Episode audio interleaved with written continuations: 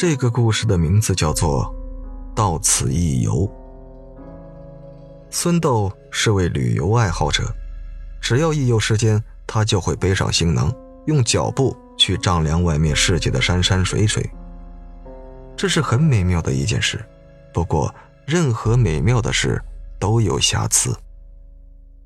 发生在孙豆身上的瑕疵就是，他喜欢在族里所至的每一个地方留下一句话：“孙豆到此一游。”这就是很煞风景的一件事了。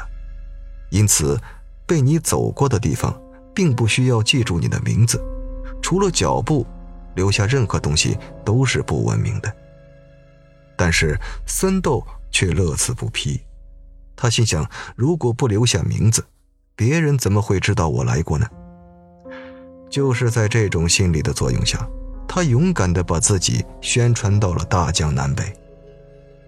不过有一种地方他是不去的，人太多的地方，因为他始终坚信人只是人，不是旅游景点，所以他的旅行就在无形中多了一层探险的性质。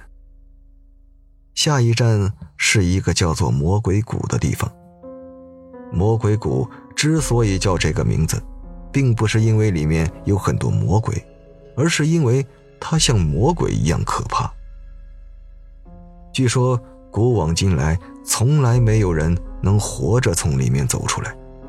也许孙豆是个例外，他凭着自己坚强的毅力和丰富的经验，顺利通过了百分之九十的路程。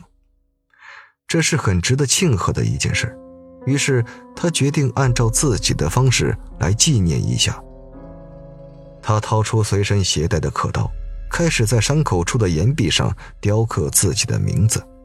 谁知第一个笔画还没有完成，意外便发生了。头顶传来一阵轰鸣，一块硕大的石头压了下来。在奄奄一息的最后一刻。